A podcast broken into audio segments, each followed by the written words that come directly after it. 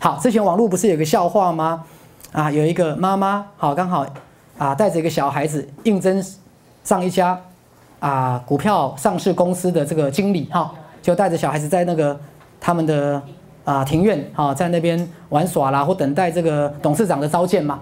好，结果这个妈妈很自得意满，因为被录取经理嘛，那就啊趁机教教育孩子嘛，跟孩子说，哎，那边那个扫地的哈，啊，你你你，好，就是故意把纸屑丢在地上了，好，让那个扫地的来捡纸屑啦，而且还丢了两次，好，那告诉那个孩子，你再不认真念书，好，将来就变成那个扫地的，在这个整理庭院，好，你看你要不要认真念书？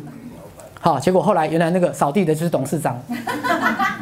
就那个人被录取的经理的第二件事就是被董事长开除。各位，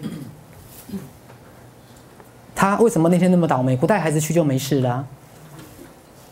如果那时候刚好有一只蝴蝶飞过来，它被吸引的注意力，就不会去干这件蠢事啊。听懂了吗？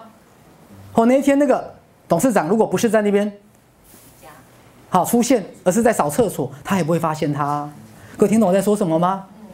所以你们有没有发现，宇宙万事万物巧妙的安排？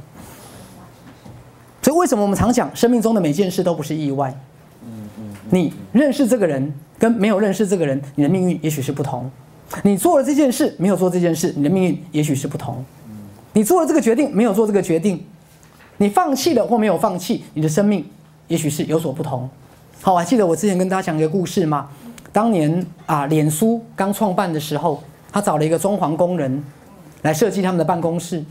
就装潢结束之后，好，那个卓马克，脸书的创办人就跟那个装潢老板说：“哎，老板，不好意思，我的公司刚成立，我没有现金给你，不然我公司才刚刚要成立哈啊，我给你这个啊零点五的百分之零点五的股份好了。”好啊，那个装潢老板他想说，反正我缺这个钱，我也不会饿死啊。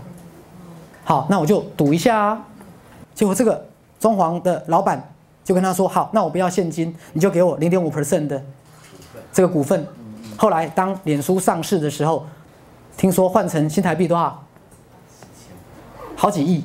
各位，怎么一个人的命运就这样有所不同？各位听懂了吗？好，包含之前我还跟大家讲一个美国年轻人嘛，要排队买乐透嘛，就后来一个老太太走过来嘛，他就把他的位置让给他嘛。就那个老太太中了一百七十四亿嘛？好，这个故事告诉我们，不是每件事都要让老太太的。各位有没有？好，当然我不是说他对还是不对。如果以传统宗教的说法来讲，你就是没有那个命吗？你就是没有那个福报吗？可是各位，其实那是内在潜意识在运作的，是什么可能性？You create. Your own reality，你创造你自己的实相，但是其实你自己都不知道。你一直不断的在创造你的命运，好，因为自我意识永远只在做表面的决定。自我意识，他真的不明白内心到底发生了什么。